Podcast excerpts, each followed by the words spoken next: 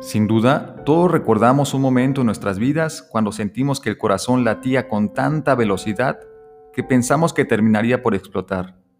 Si hacemos un poco de memoria, podamos recordar y tal vez hasta sentir aquel momento estresante que nos paralizó y nos dejó sin palabras.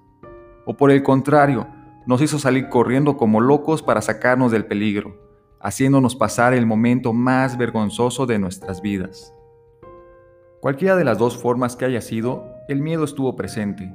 El miedo se apoderó de nosotros, sin avisar, sin ser consciente de ello y de una forma tan sutil. El miedo no solo se hace presente cuando estamos parados frente a cientos de personas a punto de presentar ese proyecto por el que tanto hemos trabajado, y todos tienen la mirada puesta en nosotros. O cuando vamos por la calle solas y sentimos que nos vienen persiguiendo. O ese miedo cuando tu pareja toma tu celular y este no está bloqueado y vaya que sí es estresante. Pero el miedo va más allá de situaciones tangibles, físicas y materiales. El miedo se apodera de nosotros aun cuando estamos sentados o acostados en la comodidad de nuestras camas. Y solo estamos imaginando el peor escenario de una situación, de lo mal que puede salir, del sentimiento de fracaso y soledad, de no lograr nada en la vida, de no ser lo suficientemente bueno para salir adelante solo. Y este pensamiento imaginario, por más pequeño que sea, si dejamos que entre, comenzará a crecer tanto que nos terminará ahogando y controlando a través de la desconfianza e inseguridad, dejándonos muy pequeños a comparación de él.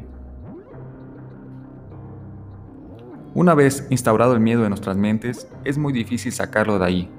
Este se aferra como una chinche, como un virus, desestabilizando e infectando todo el sistema hasta el punto de controlar cada decisión que tomamos.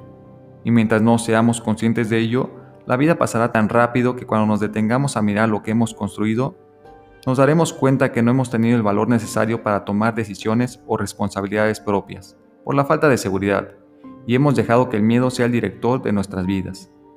El problema con nuestros miedos es que nos mienten. El miedo te dice, hey, no lo intentes, vas a fracasar, no sabes, mejor quédate callado, nadie te quiere, das pena. El miedo te dice este tipo de tonterías todo el tiempo, tira con todo, disfruta criticar y juzgar en cada oportunidad que tiene. Es entonces que controlar nuestros miedos se vuelve una de las cosas más importantes en nuestras vidas. Debemos generar el hábito de tener una confrontación diaria con nuestros miedos, donde la raíz sea la precaución, pero no una limitación. Todo en la vida viene en dualidad, hombre y mujer, blanco o negro, frío o caliente, luz obscuridad, alegría tristeza, amor odio, por lo tanto, ¿cuál es la contraparte del miedo? La seguridad.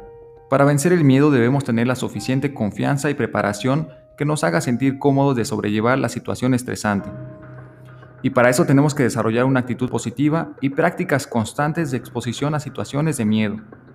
Si nos enfocamos hoy a desarrollar esas habilidades en nuestras vidas, la seguridad se fortalecerá, disminuyendo considerablemente el sentimiento de descontrol de nuestras vidas. Solemos tener miedo a lo que no conocemos, a lo que ignoramos, a lo que no hemos experimentado y nos produce incertidumbre. Sin embargo, debemos tener muy en claro que sentir miedo es una opción. El peligro es el que resulta ser muy real. Supongamos que estamos frente a un león enorme que nos mira fijamente, acechándonos y esperando justo el momento para devorarnos. Delante de nosotros no hay nada que se lo pueda impedir. Biológica y racionalmente sabemos que estamos ante un peligro real, y la realidad es que podemos ser destrozados en tan solo unos segundos. Pero decidir entre imaginar cosas desastrosas y dejar que el miedo se apodere de todo nuestro ser, o por el contrario, respirar, controlar los pensamientos y enfocarnos en lo que podemos hacer en ese momento, marcará la diferencia. El miedo es esa sensación fría, ansiosa y estresante que dejamos ir adentrándose poco a poco, con pensamientos atormentadores recurrentes, dejando la puerta abierta para que el terror y el pánico se apodere de nosotros, tanto a nivel físico como mental. Y muchas veces ese pensamiento de miedo tiene que ver con creencias, adoctrinamientos y condicionamientos limitantes que adquirimos en la infancia por diversos traumas que quedaron sin resolver en el inconsciente, y que el miedo no dudará en recordártelo en cada oportunidad que tenga.